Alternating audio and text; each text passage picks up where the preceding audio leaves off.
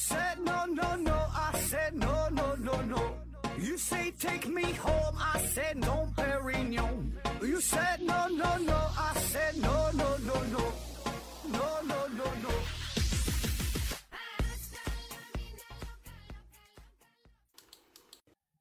拼命探索不求果，欢迎您收听思考盒子。本节目由喜马拉雅平台独家播出。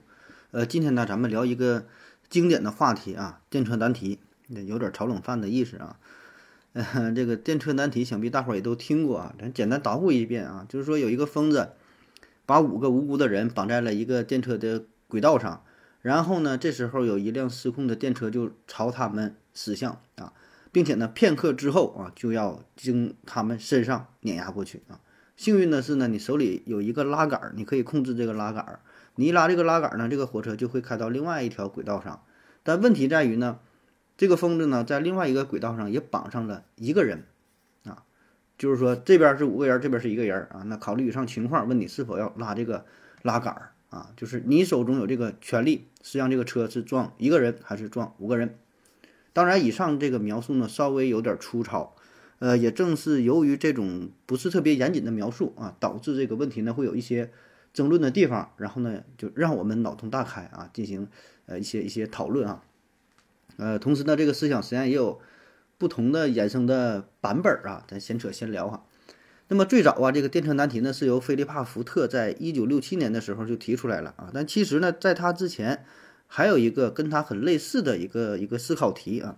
这呢是由伯纳德·威廉姆斯提出来的，叫枪决原住民的问题啊。他这个问题也挺有意思啊。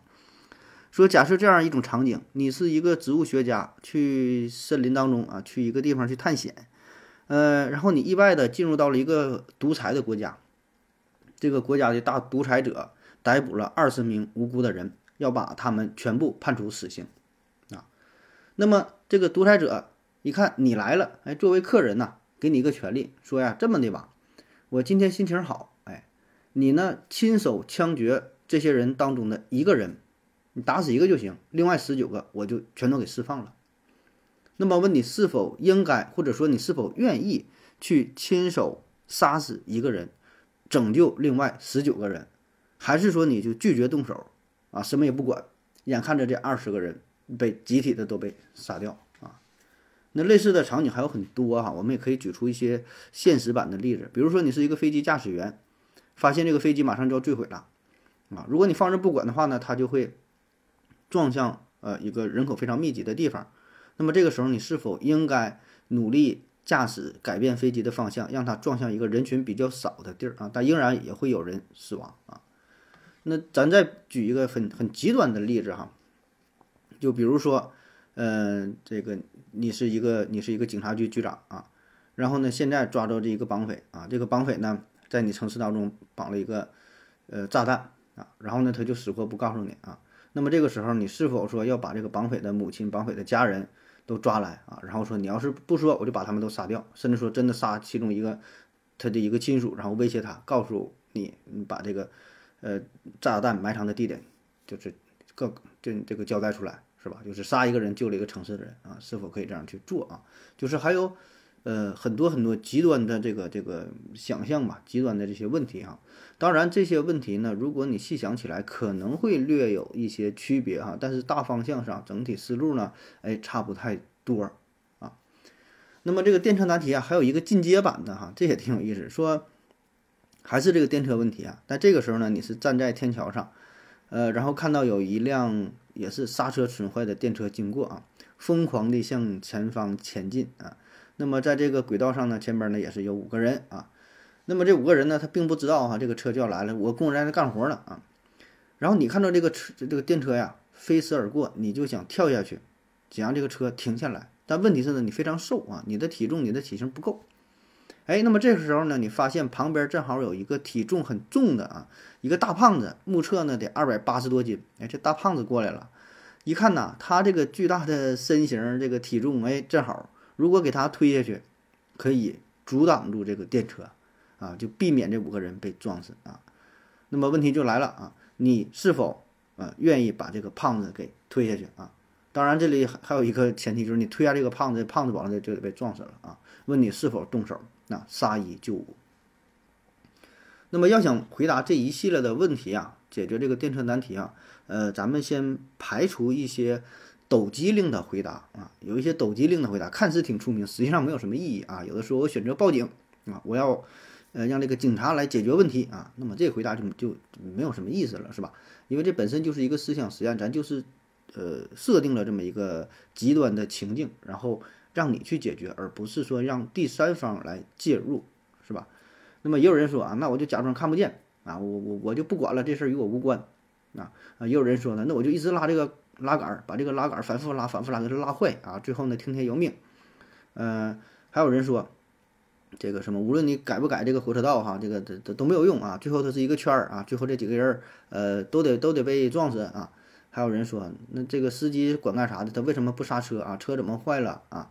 还有人说这个。这个这几个这这应该找疯子啊？为什么这个疯子给他给他绑绑在这上边了？让疯子负责啊？还有人说我让这个火车呀双轨漂移哈，这也不是一个这挺有意思回答，是有一个小孩嘛摆的嘛，摆出这个火车道，然后一个双轨漂移，六个人全都压死了啊！说这才是真正的公平啊！其实这些回答呢，嗯，我个人感觉没有什么意义啊，就是 也不搞笑，也不能证明你聪明什么的，是吧？这就是这逃避问题嘛，是吧？并没有真正的去作答啊！咱们这里边。这问题很简单，就是 A、B 两个选项啊，是拉动拉杆还是不拉动拉杆啊？是撞五个人还是撞一个人？就是这么点事儿啊，没有其他的选择啊。然后也有人说呀，这个问题本身就很无聊嘛，是吧？就像是呃，是救妻子还是救妈妈一样，是吧？一起掉河里了，救谁是吧？你这问题很深，本身就很无聊，应该把出题的人给扔河里给整死啊。呃，这事儿呢，本身这个问题可能是呃有点无聊啊。但是说呢，由它可以，呃，引发一些思考啊，就是这个问题还是挺有现实意义的。只不过呢，它设设置的这个情况是比较极端的，是吧？你看啊，咱现实生活当中也是如此啊。就比如说这个呃，打仗战争当中，那么你作为一个国家的总统，是否会下定决心啊，下达一个命令，说咱们用投核弹的方式结束一场战争？因为你不扔核弹的话，战争继续，那就会死更多的人。那如果你扔这个核弹的话，也会造成很多无辜的平民死亡。那么这时候，作为最高决策者的你，是否要扔这个核弹呢？你看这个问题，这就是一个电车难题式的道德困境，是吧？你扔核弹也会炸死很多平民百姓啊啊！再比如说，呃，咱假设哈，现在说美国有一种病毒。啊，传播的非非非常厉害啊，然后呢，再加上他们这个医疗资源不足啊，那么这时候美国总统就面临一个选择了，哎，说咱们是把这个非常有限的公共卫生资源放在救治那一小部分病情非常危重的人呢，还是说把这些有限的资源放在疾病的防控上呢？是大伙儿呢扎疫苗啊，做好什么防控措施啊，免于更多的人受到感染呢？啊，哪一个更好呢？对吧？这就是一个非常现实的问题，钱就是这么多钱，你去干啥？你怎么花？所以大到一个城，大到一个国家，小到一个城市，再小到一个家庭啊，一个个人，我们总会面临相似的问题。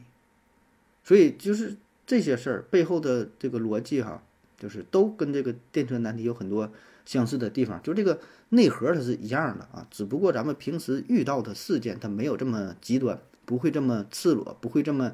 不会这么这么直白是吧？是一死一个人和五个人的问题是吧？但是这个道理我觉得是呃一样的啊。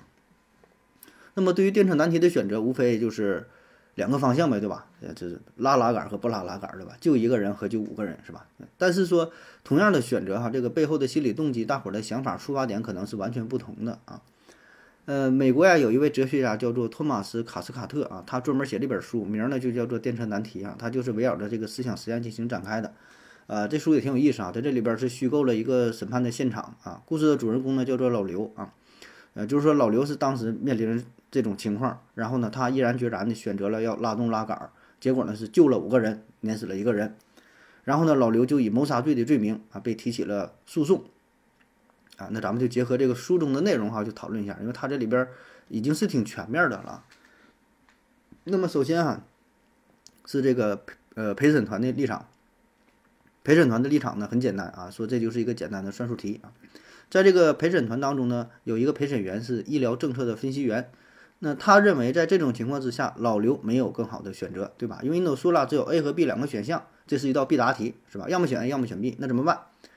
虽然那一个人被碾死了，可是呢，另外五个人因此活了下来。那么这就像政府在医疗改革的时候会注重预防性的医疗啊，就刚才提到的什么疫苗啊、什么体检呐、各种防控的措施啊。这么做的好处就是可以让非常有限的资金发挥更大的作用，给更多的人带来益处，而不是把这些钱呢。呃，大量的财力、物力、人力，啊，说只为了更那些少数的重病的人多活上几天，所以这对于更多的人来说是有更现实的意义。虽然在情感上很难接受，但是我们又能怎么办呢？对吧？所以呢，这些呃电车难题也好啊，现实生活当中的什么医改方案也好，虽然会有少数人因此会带来这个不好的后果啊。但是呢，更多的人却能分配到相对有限的有限的资源，让整个社会的效益实现最大化。哎，那说到这儿啊，我就想起了一个关于孤儿药的问题哈。孤儿药，啥叫孤儿药啊？不是给这个孤儿吃掉，而是治疗和预防呃一些比较罕见疾病的药物啊。就是说，这个因为这个罕见病嘛，这患者群体非常非常少，市场需求非常非常少，所以呢，这个研发成本就显得非常高啊，也就没有。呃，制药厂没有企业呃愿意关注、愿意研发这类药物，说白了就是没人管啊。所以呢，这种药呢被形象地称为叫孤儿药啊。就是呃，就算偶尔吧，有一些这个药企会生产这些药物，也会卖得非常贵。你想想，他没办法啊，研发一种药物周期非常长，投入非常多，是吧？他不卖的贵，他收回不了成本啊，而且。因为是罕见病的药物，所以呢，吃的这个药的人就很少，对吧？你卖便宜了，你收收不来这个钱，当然要卖的很贵了啊。就是说，实际上这个药物的制作成本和加工成本，这个原料可能没有什么特殊的，成本很低啊，跟普通药物差不多。但是它前期投入的多呀啊，比如说啊，这个治疗啊，或者说是能够缓解吧一些什么白血病啊，或者一些什么罕见的、特殊的什么肿瘤的药，是吧？你就是全世界，咱说可能就几十个人，就比如说一百个人得这个病。全世界一百个人得了某一种病啊，那么人家这个公司研发这种药物花了一亿美元啊，那么平均一个人的成本那就是一亿除一百是吧？一人就一百万美元啊，而且这一百个人还不一定都买这个药，都买得起，都愿意买这个药是吧？所以这基本这就是一个赔钱的买卖，谁能花这么多钱去买这个药呢？啊，本来看病就已经花不少钱了是吧？而且呢，如果你研发出来这种药，然后呢，病人又又穷啊，又买不起。那么这时候，如果你不免费赠送人家几盒的话，眼睁睁的看人家死去的话，那么这家制药企业还会遭受道德绑架啊！说你们这帮商人哈，一天就他妈知道赚钱，良心都被狗吃了。你研究出的药是干啥的？不就是为了救人的吗？现在这人都要死了，眼睁睁要死了，你就不能给人家吃两盒是吧？所以说一点道德没有！当然，作为商人，他可能不怕被骂，对吧？你骂就骂呗，本身我也我也他妈没有良心了啊！问题是呢，你这种舆论导向会让。这个公司的其他商品也受到影响，很可能这一家药企并不是只是研究这一种药啊，它还有别的药啊。你这么一骂的话，呃，舆论导向啊，负面的这些影响啊，是吧？甚至会影响一个公司的股价啊，其他这个呃产品的销售啊。所以这就是很多公司都不愿意触碰的这个领域，是吧？费劲不讨好，最后他们一分钱不挣啊，背了一身骂名，我何必呢？扯远了哈，继续说这电车难题啊。说选择救五个人，放弃一个人啊，那么这个背后的逻辑啊，这叫做功利主义啊，功利主义啊。你看这名儿，我觉得翻译的不太好。你咱现在一听功利主义吧，就一说功利这个词儿，在咱的印象当中，就这个人就追求名利哈，追求功利啊。那实际上呢，功利主义这里说的功功利和咱们平时理解的功利呢，嗯，不太一样。这个功利主义呢，是呃哲学当中就是一个很重要的思想一个理论啊啊，我觉得更。更恰当的，或者说相对比较中性的哈，不带有这个情感上的一个反应，应该叫做呃效这个效益效益主义啊，就是追求这个效果，追求这个效益，追求这个结果可能会更好一点啊，就会呃不会带来这么大的误解。就简单的说呢，就是以实际的功效、利益啊作为道德标准的这么一个伦理学说啊。那么这个思想实际上也是很早就有了哈，最早可以追溯到古希腊时代啊。那个时候呢，呃，有一种叫做快乐主义啊。后来呢是不断的发展，到了十九世纪左右，呃，由英国的哲学家啊边沁他呢是正式提出了，哎，说一个行为，呃，正不正确，完全取决于它造成的结果而我们的行为准则应该是要让最多数的人得到最大的幸福，或者说追求最大的快乐。啊，所以呢，你看，那他这个标准就很简单，是吧？我们在做出一个行为的时候，要考虑的是能不能让我们，呃，感感到快乐，感到幸福，啊，能不能带来幸福的最大化，能不能带来最更多的人的幸福啊？所以这就是简单的算术的问题，五大于一啊。然后呢，是这个检察官哈，检察官对这个老刘的看法啊，检察官的定罪的依据呢是个体的权利与自由的问题，嗯。这个检察官呢，听了陪审团的内容之后，提出了完全相反的意见，啊，在他们看来呢，说老刘是有罪的。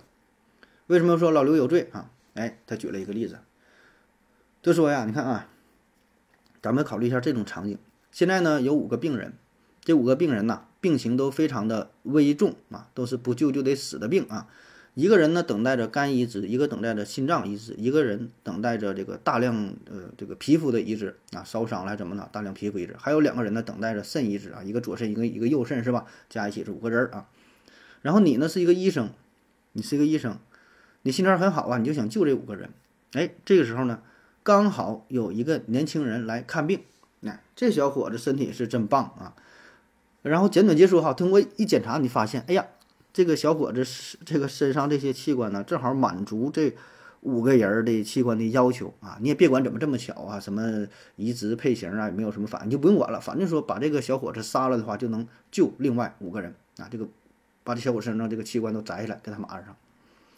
那么在这种情况之下，作为医生的你，是否要把这个小伙子给杀了，救那五个人？如果杀了，这算不算是谋杀罪？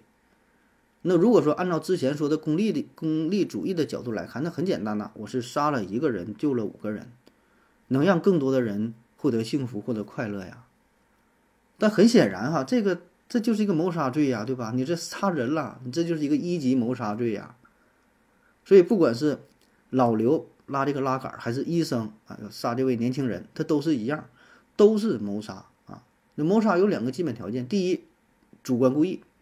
第二就是能预见到这种情况会造成死亡的后果啊，所以不管是医生还是老刘，都都满足这两个条件，这是一级谋杀，主观上故意，我是故意杀这个人，对吧？这你知道啊，你你你知道这种结果会带来死亡，你故意这么去做，这不就是谋杀吗？所以在这个问题上，检察官的想法就是，不管你的目的是什么，最终的结果就是你已经杀了这个人。那么你就应该对死去的这个人进行负责，啊，在数学上确实是五大于一啊，但是在生命上不能单纯的这样去比较啊，而且一他也是一个人，那么被害者虽然只是一个人，他也是个人啊，那有人的话他就有生命权，所以你获救的那五个人，他也没有被挽救的特权，啊，难道说只是因为在数量上占优吗？就应该去救他吗？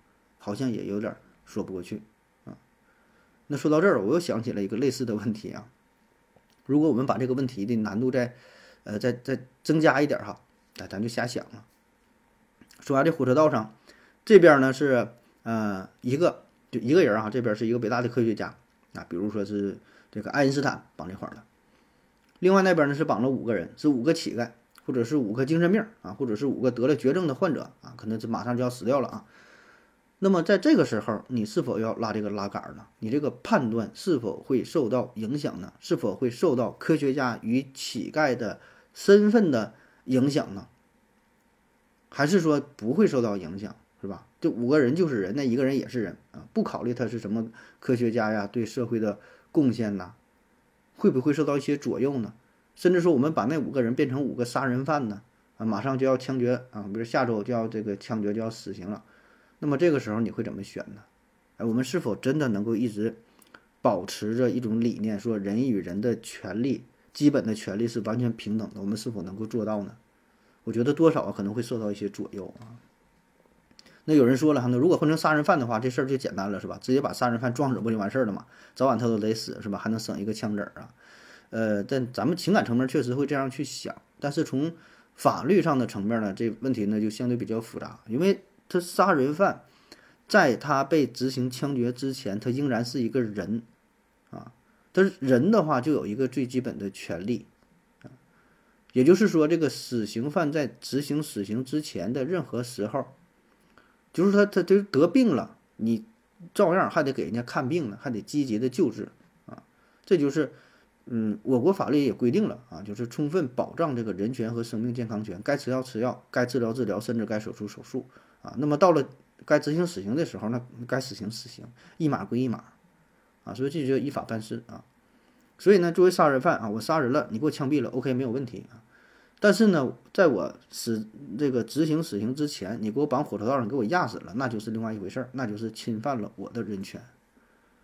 所以这个生死面前人人应该平等，是吧？每个人的生命都应该得到尊重，任何人都没有权利侵犯别人的生命。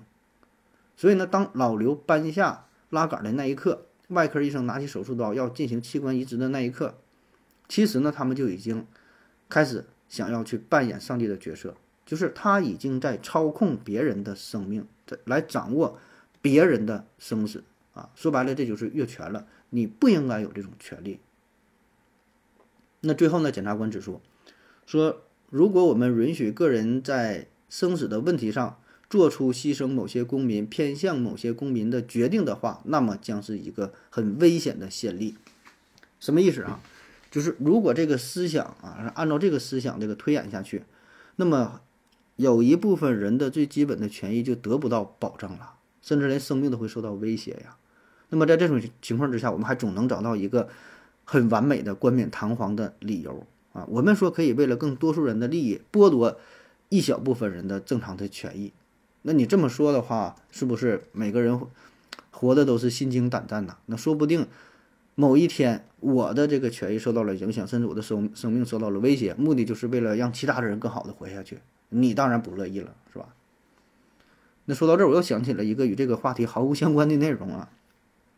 呃，说有一个摄影师，他呢是到非洲大草原进行拍摄啊，然后呢他就请了一个当地的向导啊。那在拍摄的过程当中，这位摄影师呢看到一头狮子正在追一头小羊，哎，看起来非常残忍啊。就马上就要把这个羊就追上了，就就要咬它，就要给吃掉了啊！摄影师说呀：“哎，咱要不要救这只小羊啊？你看这个小羊多可怜呐，是吧？你这么小啊，就要被吃掉啊！”然后呢，向导说：“哎，这个呢就是大自然的规则啊！你以为你救了这一只小羊的话是好事吗？是吧？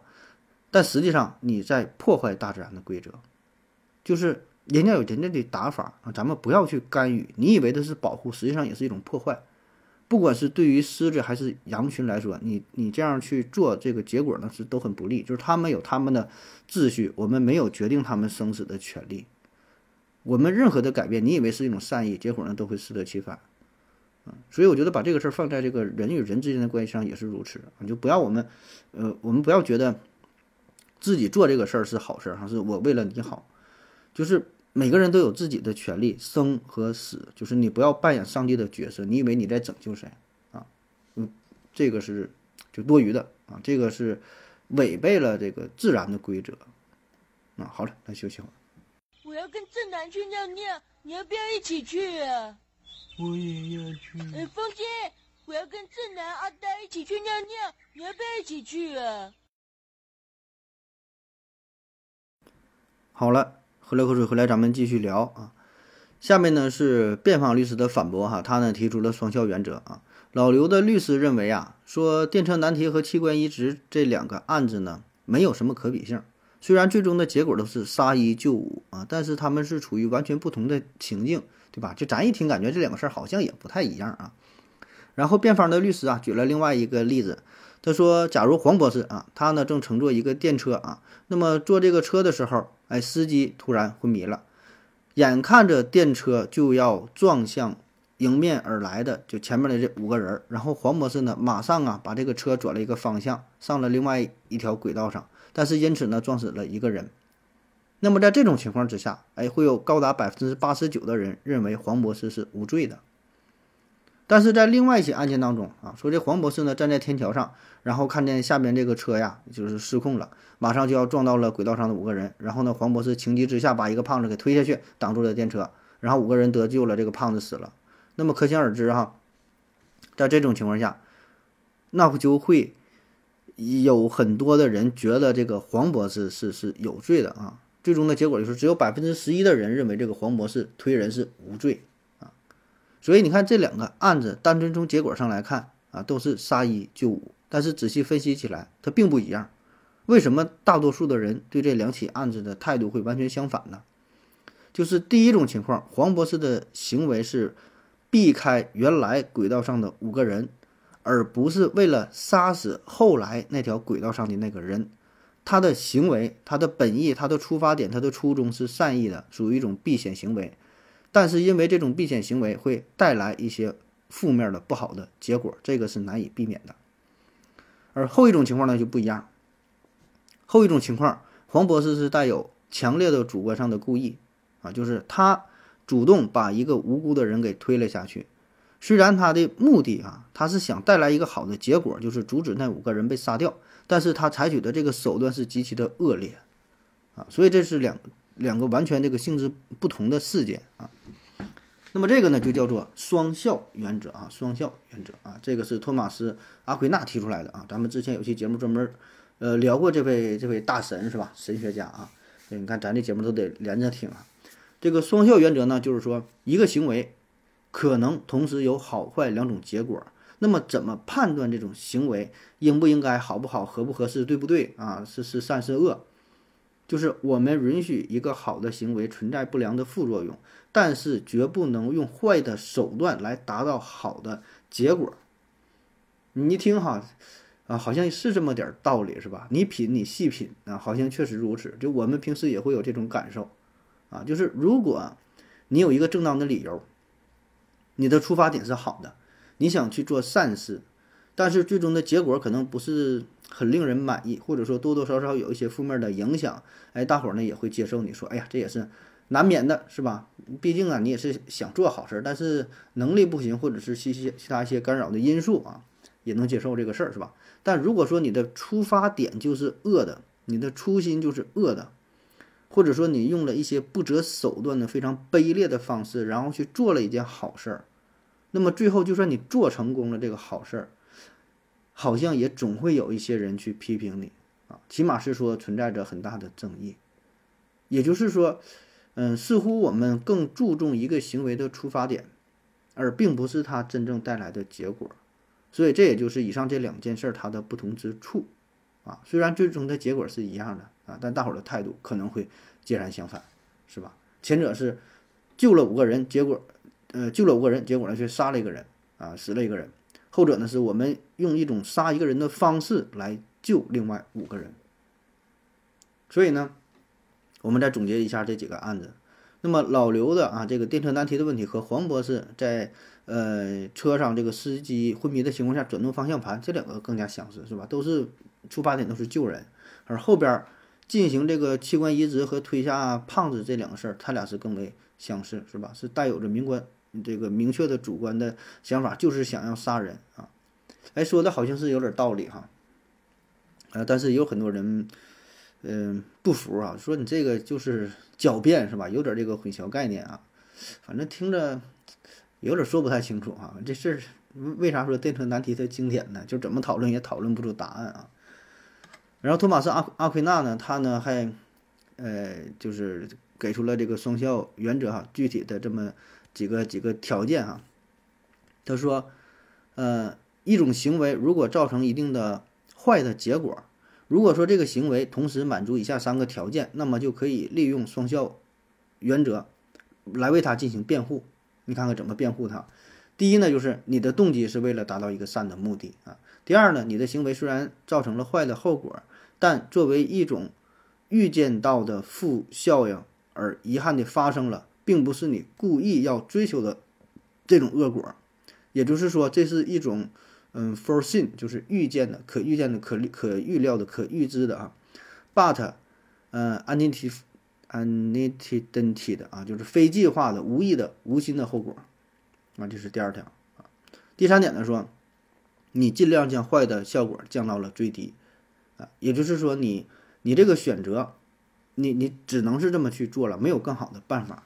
如果同时满足以上这三个条件，那么你就可以为你的行为去辩护啊。所以你看那个电车难题，呃，杀一救五，就就恰好就是符合了这三种情况，对吧？第一，出发点你是善的；第二呢，你你也预见了这个这个副作用，预见了这个结果，但是你不是你计划的啊。第三呢，就是你已经尽量的把这个结果做到最好了啊，没有比它更好的结果了啊。虽然这是一个很坏的结果啊，所以是可以得到辩护啊。这个是托马斯阿奎那的观点啊。那么其他的一些思想啊，咱再说一说啊，有个叫后果论和义务论啊。后果论和义务论。后果论呢，就是说一件事儿是否应该去做，取决于它造成什么样的后果。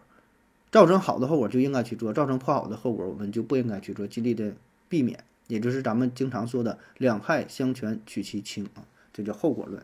那么义务论呢，就是判断一件事儿是否应当去做的标准，不是根据后果来取舍的。而是讲究原则，讲究规矩啊，这是两种完全不同的这个思维方式，两种完全不同的选择啊，也可以说是完全不同的这个这个价值观。就是如果这个事儿哈，它是有原则的，它是有规矩的，我们就应该按照这个规章制度办事儿，无论这个结果怎么样，我们都不应该去打破，这是一种绝对的义务，应该是摆在第一位的。比如说。杀死无辜的人，那么这个事儿无论如何都不应该去做，因为什么？那你法律上、规则上就不应该去杀人，而不应该考虑说杀人的结果会带来什么，那就不应该杀。就像咱们之前举的那个例子，嗯，比如说是一个绑匪，呃，在一个城市埋了定时炸弹，然后你怎么问这个绑匪就是不说，你给他打死他也不说，但这个绑匪呢非常孝顺，这时候你把绑匪他妈抓来了。说你要不说，我给你妈打死。他还不说，给给他妈腿剁了一条，先剁一条，说不还不如再剁一个，再不说我给整死。啊，那么如果从这个后果论的，嗯，这个支持人群来说，那我们就可以把这个绑匪的母亲给杀掉，因为我为了救更多的人。但是从这个义务论的角度来说，那你就不能杀，不管是什么原因，绑匪的母亲是无辜的，哪怕是这个城市最后这个炸弹真爆炸了，都都崩了，都炸死了，我们也不能杀害这个绑匪的母亲。啊，所以你看，这个就是一个后一个后果论，一个是义务论啊。我想咱们平时很多的争论哈，人与人之间这个想法不同啊，这不是说谁三观正，谁三观不正，三观无所谓正不正哈，只有同和不同啊，就是不一样，每个人想法不一样，每个人对待这个世界的想法准则不一样，有的人就是后果论，有的人就是义务论嘛啊。所以你看，在这个电车难题这个场景当中，那么义务论者就会选择不拐弯。因为前方这五个人被压死，虽然从结果上来看都不好，但是，一旦这个司机你选择了拐弯，那么你就相当于你是主动杀死了一个无辜的人，那这个是无法接受的，对吧？你就违反了不杀死无辜的人的这条义务啊，所以这就是义务论和结果论这两个人的选择啊，没有没有对与错之分啊。那么这两种态度也是咱们咱平时经常会遇到类似的问题啊，咱很多在网上就是。吵得不可开交，啊，刚开始可能还是，呃，针对于这个问题本身进行讨论哈，吵着吵着就开始人身攻击啊，就是很多时候就就是因为这一个对待这个世界的态度嘛，说叫这个三观三观不同嘛，啊，其实就是这么回事儿，就持有这个立场是不一样的，然后每个人都觉得这么简单的道理，你怎么就是不懂，怎么就是不理解呢？是吧？就不可理喻哈，嗯，而且呀。一个人嘛，他不管是持有哪种观点，嗯，他的态度他也不是一成不变的啊。就是如果有人认可这后果论，可是呢，在考虑一个医生杀死一个人之后，然后想进行这个器官移植六救另外五个人的时候，就是多多少少都会觉得有点不合适，是吧？然后说那有人是基于义务论，就一直秉承着这个义务论的原则，但是呢。当他考虑是否要把这个胖子推下去的时候呢，他也会犹豫啊。所以总之吧，就是这个问题它不是这么简单的啊。就是对于在某一个问题上，你会呃秉承着某一个观点、某一个态度，但是对待其他一个问题，跟他类似的问题，你的想法可能再次又发生了一些转变啊。因为咱们人嘛，他就是这样啊。下一个哈，普通人的黄金定律啊，普通人的黄金定律啊。所谓黄金定律呢，就是你希望别人怎么对待你，那么你就应当怎样去对待别人啊，这个就叫做黄金定律啊。就是很多时候我们不知道这个事儿该怎么办，那么你想一想，如果你是别人，你你你你期望对方怎么对你，对吧？那你这么去做也就 OK 了啊。这也是大多数咱们文化呀，或者是宗教当中啊倡导的一个观念啊，也是咱们的老话叫“己所不欲，勿施于人”，对吧？道理很简单啊，而且这句话呢，确实也很管用啊。呃，在现实的问题当中，十有八九呢可以给你带来一些启发啊，效果呢都是挺好的啊。但问题就是这个黄金定律啊，呃，更多的呀，它是适用于两个人的场景，对吧？就是你对待他，他对待你，你们两个事儿。当有三个人的时候，这个定律呢，很可能就会失效啊，因为三个人就比较麻烦了，是吧？你看这个电车难题是什么？它有两个火车道，是吧？还有呢，一个是拉这拉杆的人，他是三方啊。那躺在火车道的上边的这个人都不希望火车从自己这边碾过去啊。然后呢，作为一个拉拉杆的人，哈，你你说你应该是从哪个角度去出发，对吧？你说你从为了对方，从对方角度设身处地的着想，他有两个人，他躺在两个轨道上啊，他不是两个人，一个轨道还五个人呢，咱把这五个人当成当成一个人来看，是吧？所以这个问题它就很复杂了啊。那么当我们处于不同场景的时候，我们的立场呢是不同的，我们的想法呢是呃不同的。所以呢，基于黄黄金定律哈，这个事儿呢，好像也不能给我们带来什么更多的启发，是吧？带来是完全两种相反的结论啊。那有的人可能会甚至放弃自己的生命啊。咱就说这个，如果是电车难题是，呃，两个人去考虑这个问题的时候，它就简单了，一边是五个人，一边是一个人。然后呢，就是你假设你是一个人这一边也躺在轨道上，然后呢，你手中拉个拉杆儿啊，你可以控制火车方向啊。你要是你要是这个不拉拉杆儿，啊，这个火车呢是从这个五个人身上压过去，你拉这个拉杆儿从你这边压过去。我想，即使在这种情况下，仍然会有一部分人勇敢的选择让这火车从自己身上压过去，就那五个人。我觉得一定会有这种大公无私的人，啊，但是就这种情况，它相对比较简单，因为你不管你是选择拉和不拉，都是你自己一个人的选择，你可以对自己的生命负责，你可以让自己死去啊。或者说你我就不拉这个拉杆，我就让那五个人死掉。那么这个时候你可以被判处这个是谋杀罪，是吧？然后说受到大伙儿的谴责呀、批评什么无所谓。但就是这终究的是双方的这个关系啊，相对呢就是比较简单啊。然后也有人呢用这个尼采的观点啊，尼采的观点说，自然的价值观不是善与恶，而是健康。和孱弱，而黄金定律却造就了一个懦夫文化。在黄金定律下，弱者定义了善与恶。当自己既不想被强者主宰，又无法战胜弱者时，就会认为强者所代表的是一种恶。哎，这尼采说这话说的太好了啊，真是非常深刻啊！嗯，我都想再再说一遍哈，说自然的价值观不是善与恶，而是健康与。孱弱啊，就是说强和弱的意思，应该是不是善恶的事儿，是强和弱的事儿。而黄金定律就是说，用站在对方的角度去考虑啊，黄金定律却造就了一个懦夫文化。在黄金定律下，弱者定义了善与恶。当自己既不想被强者主宰，又无法战胜强者时，就会认为强者所代表的是一种恶。你再想一想，这么说的真有道理，真有道理。什么意思？咱咱说就是叫“己所不欲，勿施于人”，勿施于人这套理论，只是说这个弱者不想被强者欺负，由此呢创造出的说辞。因为我很弱，是吧？所以呢，我觉得，呃，如果我是强者啊，说我不会欺负你，所以我现在是弱者，你也别欺负我，是吧？所以这个是实际上呢，就是自欺欺人的一个说法啊。什么是善，什么是恶？自然界压根儿就没有善与恶的概念。所谓的“己所不欲，己所不欲”啊，更多的只是说自己不想这样，所以呢，也要求别人不让不让这样去做。实际上是弱者对强者的一种道德绑架，明白吧？就是强者想打你的时候，说你不能打我啊，因为我己所不欲，我不想被你打。如果我是强者，我是不会打弱者的啊。你现在是强者，所以你也不能打我。反过来说，这也不这不就是一种道德绑架吗？是吧？你有什么理由你要求强者怎么去做呢？是吧？所以这个。我我真觉得说的倒是挺挺对的哈，虽然可能跟咱们主流的价值观有点相违背，是吗？那实际情况呢，这个善与恶的观点呢，很可能就都是假的哈，就是并不并不存在，它是一个虚拟的概念、虚伪的概念啊。真实的情况只有强和弱之分，只有强和弱的对立，没有善和善与恶的呃对立。弱者他会觉得强者做的一切他都是恶的，你怎么做都不对，因为你是强者，你对我有威胁，是吧？然后呢，他就为了让自己呢站在一个正义的一边，是吧？完把自己说成是善的，所以这个哎不能说的太多了啊。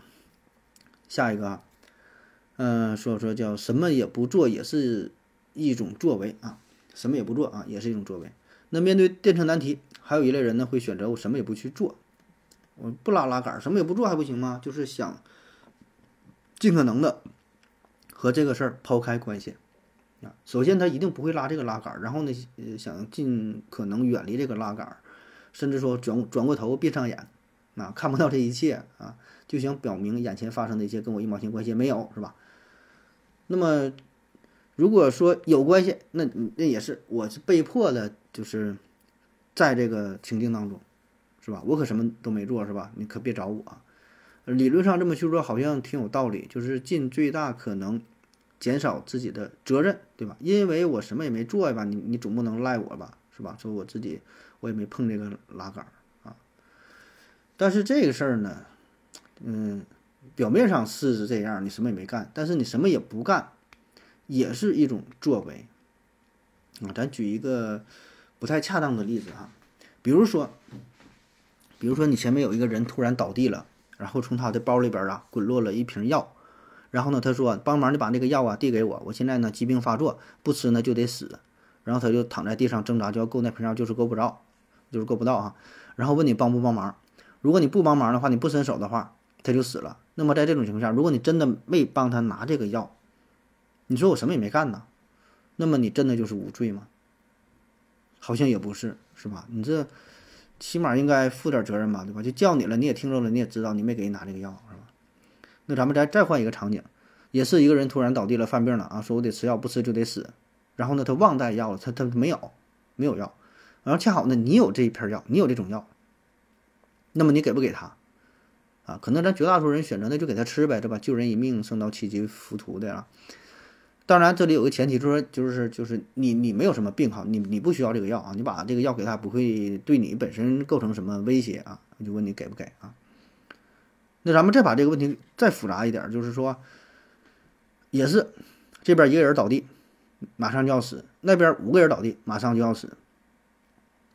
然后呢，你手里有一个药，你手里这个药可以给这边的一个人，给他一个人吃，把他救活，也可以把你手上的这片药掰成。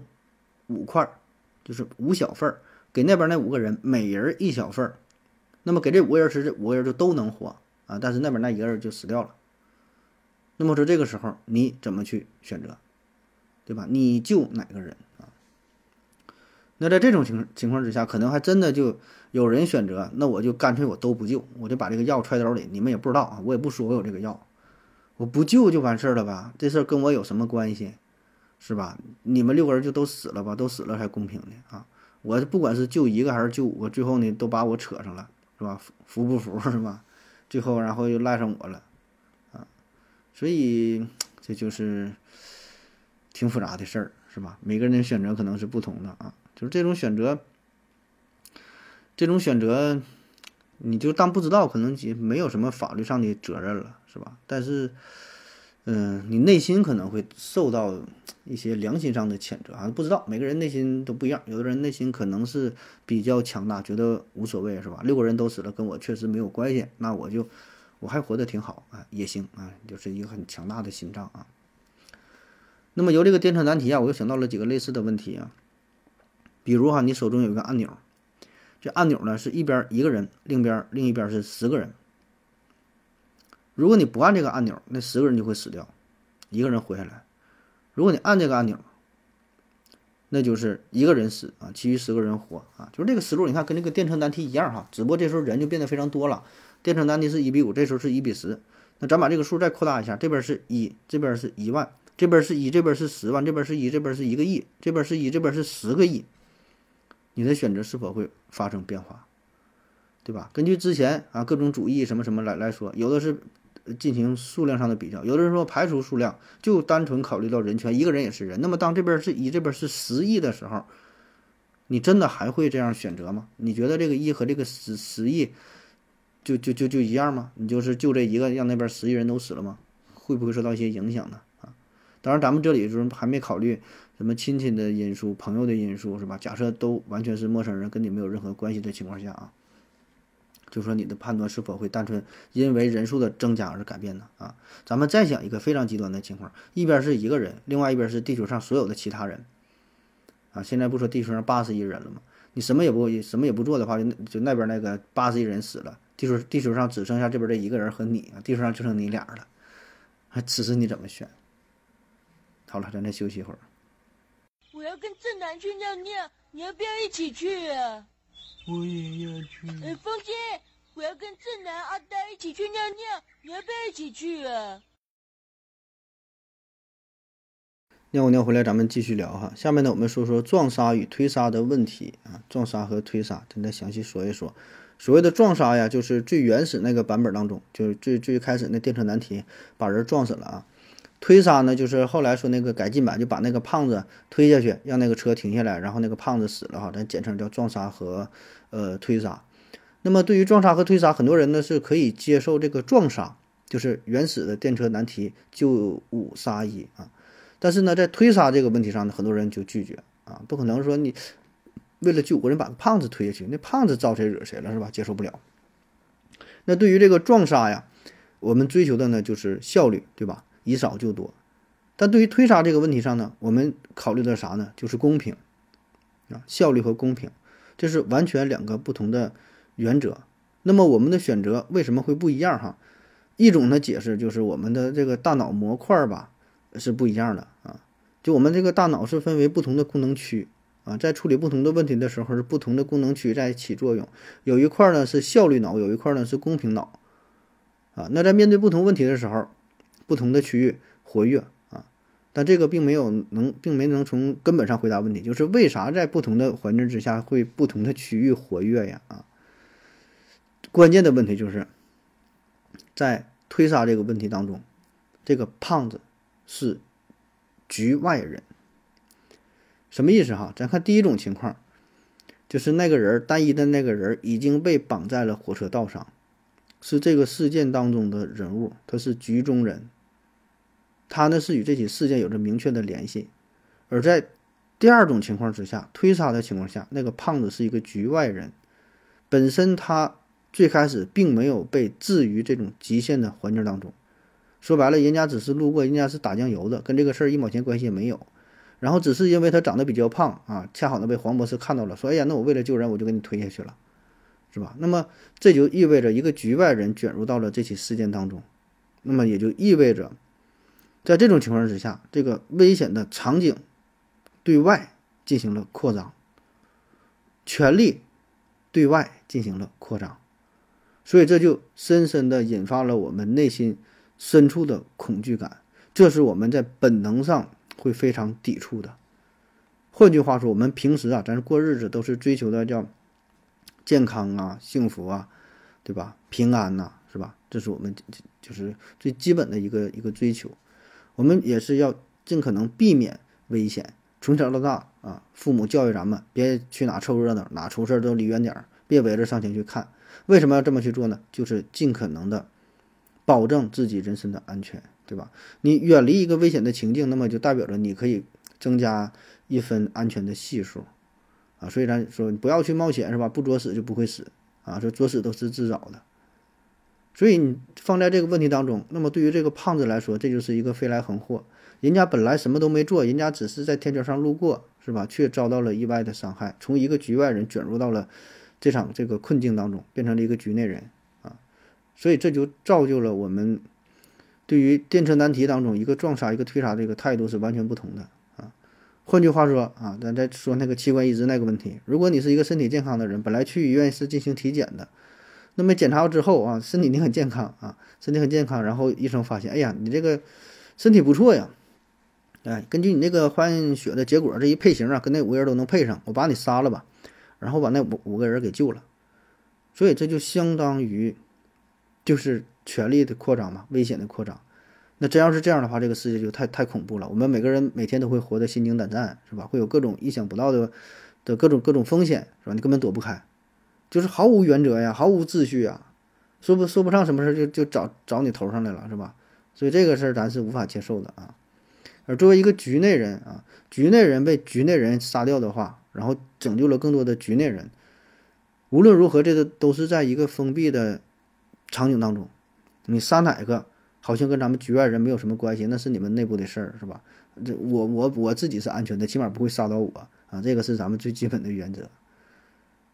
所以你看啊，这就是我们为什么想法就不同，是吧？就是不想让这个危险的场景向外扩大，不想让这个权力无限的扩张下去啊，我们想保证自身的安全。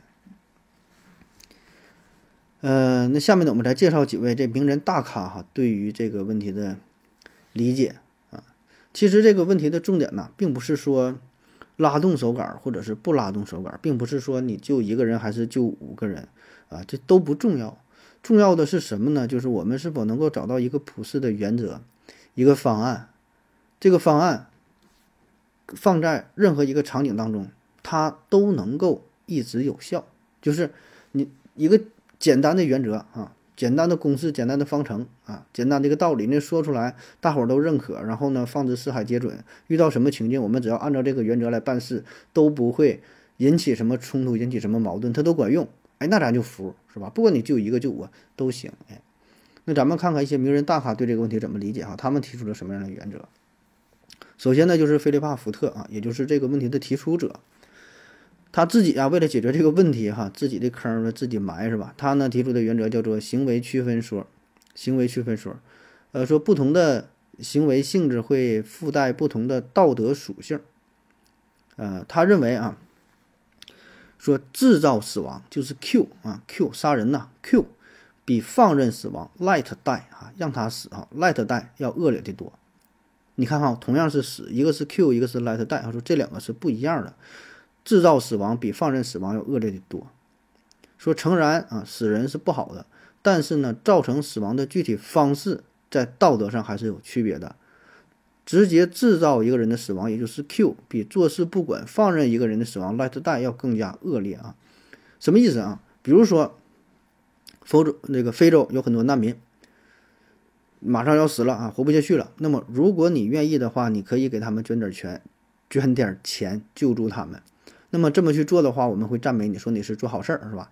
但是如果你不给他们捐钱，然后他们饿死了，我们也不会说你道德有多么的败坏，是吧？这个就是 light die，他自己去死的，跟你没有什么直接的关系，并不是因为你主动去造成他们的死亡。那换句话说，如果你把他们给杀掉了，你 Q 了这些非洲难民的话，那么会给你判死刑，对吧？这保证是是是不对的，你杀人呐！啊，所以这个一个叫做制造死亡，一个叫做放任死亡。那么放在最原始的这个电车难题这个这个问题上，那么就应该选择拉这个拉杆儿，应该救五个人杀一个人啊。哎，为什么哈？因为咱说了哈，你不拉拉杆儿，它也是一种作为哈。就是菲利帕福特哈，他的出发点，他认为你拉动拉动拉杆儿，这是 Q 一；不拉动拉杆儿呢？你是在 Q 五，对吧？就是你这个行为都是在 Q，都是在杀人啊，是杀一和杀五的问题。所以呢，你拉不拉拉不拉动拉杆的这个行为，这个性质是一样的。在性质一样的情况下，我们再考考虑考虑这个数量的问题，也就是杀一个和杀五个啊。然后我们选择了杀一啊。但是放在推胖子这个问题上。就不应该去推，因为你站在天桥上看到了铁路上那五个人即将被压死，这是一个 light die 的问题，这是放任死亡的问题，不是你制造了这起死亡事件，对吧？这是 light die 啊，light 五代啊，让五个人死，这不是你制造的。但如果说你把这个胖子给推下去的话，那么你就是 Q，你是在制造死亡。虽然你 Q 的是一。但是 Q 的性质要比 light 带恶劣，所以 Q 一也要比 light 带恶劣。先考虑性质，然后再讨论数量，这就是呃，为什么这个撞杀和推杀这俩是不一样的？而在这个医生进行器官移植的这个问题上啊，那么如果说你不管那五个患者的话，那五个人会死掉，对吧？这也是 light 带他他这是五个人他们自己去死的，不是说我给他们杀死的，我只是我我阻止不了，我救不了他们呀，是吧？这个就是 light die 他自己死的。但如果说你为了救这五个人，你杀一个人的话，杀了一个健康人的话，你就是 Q，你就是 Q one，对吧？所以你看，那你还是不能杀啊，在这种情况不能不能为了救五个人杀一个人，是吧？而是让那五个人 light 啊。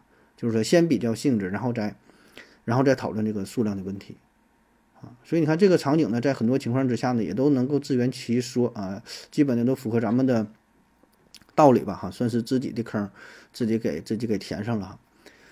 但尽管如此呢，也是有人提出了很多异议，啊，他这个提出了这个观点之后，哎，有一些人就把这个器官移植的问题稍微改了一下，然后变得很复杂，他就解决不了了。他这么说的，他说呀，你看哈，还是器官移植这个事儿。现在呀，你是一个医生，然后呢，你给这五个患者开药，结果呢开错了，开错药了。这五个人吃完这个药啊，马上就器官衰竭，马上就要死了。哎，这时候来了一个身体很好的人，哎，正好啊，这个人可以给那五个人进行器官移植。那还是啊，现在问你是否杀这个人救五个人？那么这个问题跟之前的有什么不一样呢？哎，就是这五个人的器官移植啊，这这五个人的这个器官衰竭啊，马上面临的死亡是由你造成的。原来他是五个人是因为其他原因面临死亡是 let die 嘛，但是现在是因为你开错药了，你是在 Q 这五个人呐，对吧？你把五个人又给杀掉了，所以那么这个时候你是否要杀那个人，对吧？如果按照原来的思想，你是应该 Q 一比 Q 五好呀，那么这个时候你应该把那个健康那个人给杀掉，你是 Q 了一，然后救了那另外五个啊。所以你看，他他这个原则，好像呢也并不是一直都适用啊。起码在这种情况之下，咱们觉得这个跟咱们的通常的这个道德就相违背啊。不能因为杀了这，呃，杀了一个健康人而去救另外那五个人，是吧？所以它也有也有一定的 bug 啊。嗯，再说一个大神的观点啊，彼得辛格他呢是提出了叫情绪排除说，情绪排除说啊。这彼得辛格，他是。嗯，之前国际伦理学学会的主席啊，专门研究伦理的啊，彼得辛格啊，他说这叫情绪排除说啊，情绪排除说，也就是在之前提到的叫功利主义的这个呃前提之下，呃，我们还要尽量排除情绪的干扰啊，他这个他这个说法呢，也是挺有挺有启发意义的哈。其实他这个说法就跟之前的那个后果论。有点类似，就是直接看结果啊，就是追求好的结果。他说哈，你看咱们呀，看一件事儿是否应该去做，就看它会造成什么样的后果，也就 OK 了。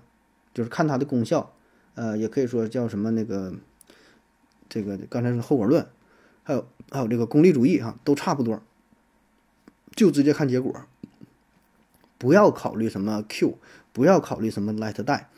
不要考虑他是有意去做还是无意去做，这些事儿都毫无意义，因为你也不知道他这么去做的出发点是什么，他为什么这么去做，他内心的想法到底是啥，他的初衷是什么，你不知道，你没法去判断，所以咱们最终就看这看他造成的结果是啥。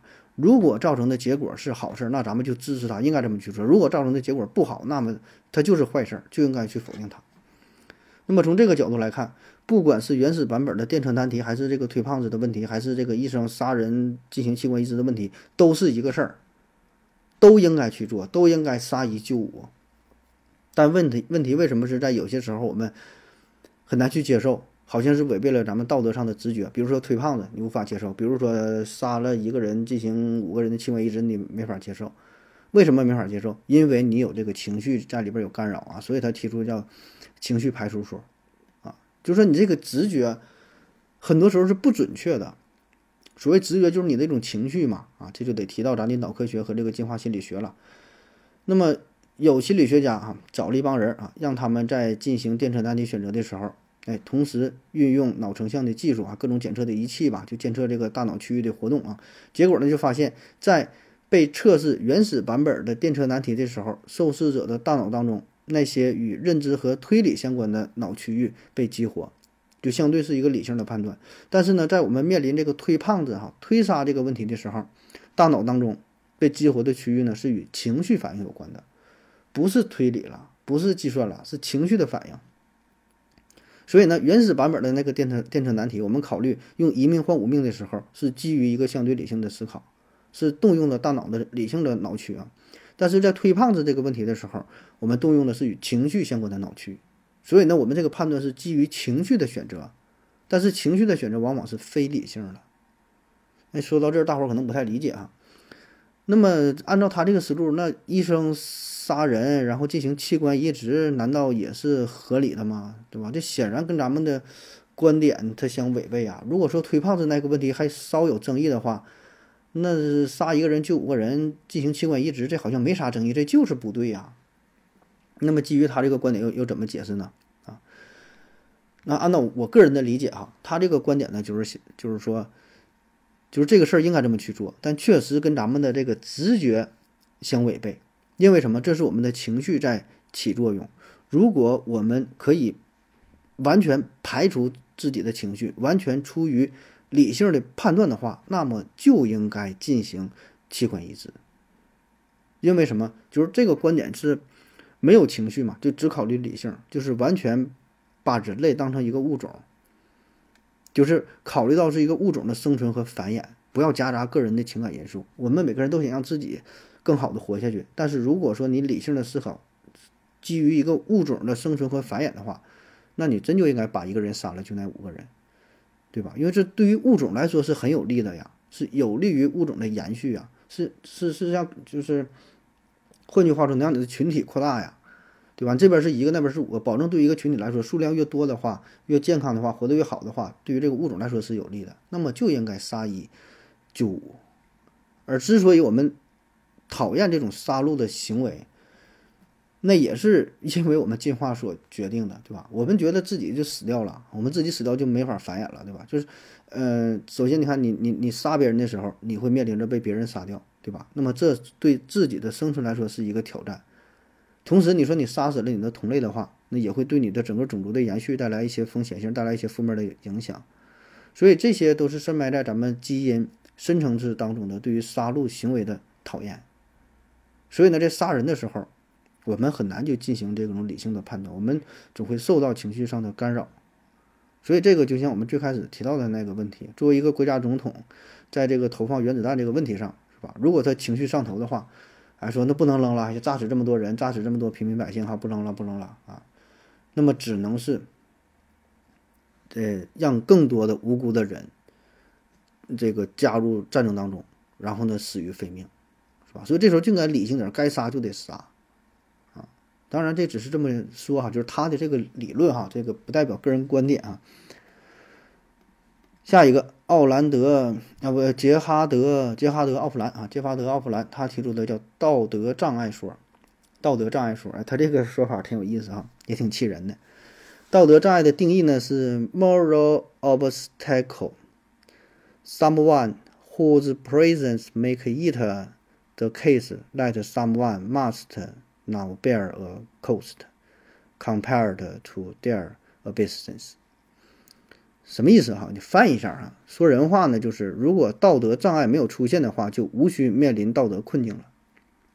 道德障碍的出现，增加了救人的道德成本，所以作为道德障碍的人，就有责任承担一部分因因为他的出现而多出来的道德成本。这还没有还没有我刚才说这个英语说的这个明白呢哈，听着更不像人话了啊。咱放在这个电车难题当中哈，一说就能明白。就是这个轨道上不是一边五个人一边一个人嘛啊？那说这个轨道上的这一个人就成为了道德障碍啊？什么叫道德障碍？就你耽误事儿了。如果说没有你的话，人家这个司机或者这个这个拉拉杆这个人直接改变电车方向，搁你这个道开过去，那边那五个人就获救了，这事儿就很简单就解决了。恰恰是因为有你，你怎么就躺这个火车道上了？你说你害不害事儿？你让这个问题变得很复杂，哲学家讨论这么长时间没有答案。你说你爱不碍事儿？你就是一个道德障碍。既然你是道德障碍，你就得为此付出代价。我他妈就得压死你啊！就就就是就就这个意思啊。那么放在这个推杀问题、这个推胖子这个问题上，这个胖子他就不是道德障碍，因为什么？这这个胖子也没没妨碍你救人的事儿，是吧？这个如果没有胖子的话，你这问题还解决不了呢。胖子是来做好事儿了，有我这个胖子把我推下去，我才能把这个问题去解决。没有我的话，你这几个人就得被撞死。所以我不是障碍，我是我是来帮忙的。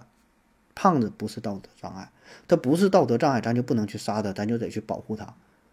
那么医生杀一救五这个问题上，器官移植这个问题上，这个年轻人身体健康年轻人他也不是道道德障碍，是吧？如果说把他杀了才能救那些人，所以呢他是好人啊，他不是障碍，我们得保护他，所以我们就不能杀他，啊，他是这种观点啊。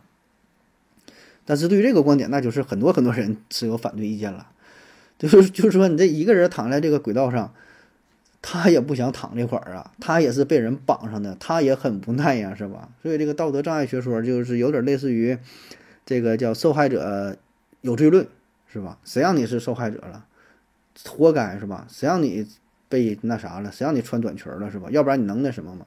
这受害者有这论。啊，你既然这样，就应该活该，就应该受到惩罚，活该就应该被人家那那那啥，是吧？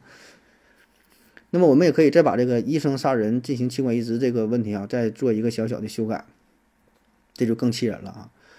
说现在五个人依然是面临呃即将死亡死亡的情境，但是呢，不是因为器官衰竭，而是因为中了某种毒，中毒了。解毒的方式呢很有意思，需要在手术室当中立即释放一种有毒的气体。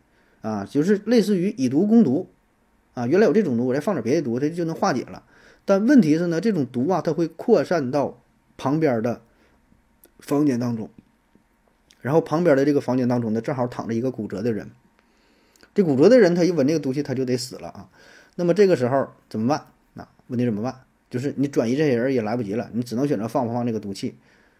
如果释放这毒气，这五个人获救，旁边那人他就得跟着被毒死。那要你要不放呢，这五个人就得死。问你怎么办啊？那么按照这个奥弗兰主张的道德障碍学说，那就应该立即释放毒气啊。原因呢，就是因为旁边躺着的那个人成为了这五个人的道德成本。就是如果你不出现在这个房间当中，那么这个事儿就变得很简单，我直接放点毒气，五个人就活了，对吧？轻松加愉快，这问题就解决了。但是因为有你的出现，你耽误事儿了。你说我这个救不救，闹不闹心，让我怎么去抉择，是吧？道德障碍啊，你就是成为了这个。呃，道德障碍，我那那么你就得付出一定的代价，我就得毒死你。所以你看这个学说很明显就违背咱们的直觉，是吧？谁也不想这样啊，对吧？他还受害者呢，我来看病了，我平白无故给我毒死了，我还得背上道德障碍的罪名，凭凭凭啥呀？我就说我冤不冤呢，是吗？啊，那么以上呢就是呃关于这个电车难题哈一些主流的。思想啊，说的可能也不一定全乎，但提到了功利主义啊、个人权利主义、阿奎那的双效原则、道德直觉、呃黄金定律啊、菲利帕福特那个行为学说、彼得辛格呃情绪派出所、那奥弗兰道德障碍，其实还有挺多挺多各种理论哈，但是也都差不太多吧。概括起来，也就是这几个大的方向啊。当然讨论了讨论了半天呢，最终也没有一个。这个标准的答案，唯一的答案是吧？所以这也正是电车难题这个问题的魅力所在之处啊！每一个观点，每一每一个这个原则都不能被所有人都接受，而且呢，它也并不是放在所有的情境之下都管用！所以这个问题的重点，咱并不是说找到一个答案，而是在思考这个问题的时候啊，咱。就是可以带来更多的启发啊，可以让咱们从不同的角度、不同的维度啊，然后批判性的去看待这个问题啊，然后也让我们能够接纳更多的不同的观点。那么，面对复杂的各种社会现象啊，各种道德困境啊，我们呢就是需要增强这种批判性的思维的能力，然后拓展自己思维的宽度和深度。那么，只有这样呢，才能减少经验性的潜意识里的呃不成熟的一些观点、一些想法，然后呢，可以让。自己的判断更加趋于理性、客观。那好了哈，今天节目就这样，感谢各位的收听。最后呢，再给大伙儿留一个思考题啊，还是电车难题啊。这个电车难题吧，很简单啊，还是啊，一个火车失控了往前走啊。如果你拉这个拉杆的话，你拉动拉杆啊，这个火车呢会撞死 A 这个人。如果你不拉动拉杆啊，它会撞死 A、B、C、D。五个人，啊，换句话说，你拉不拉不拉拉杆，A 都会死啊。但是呢，你拉拉杆呢，就会让其中就 A 死啊。不拉拉杆，A、B、C 的五个人都会死。哎，这跟刚才最开始说的那个枪毙那土著人那差不多是吧？就就问你吧，你是撞这个，你你是主动撞 A 这一个人，还是撞死 A、B、C、D 五个人？好了，感谢您各位的收听，谢谢大家，再见。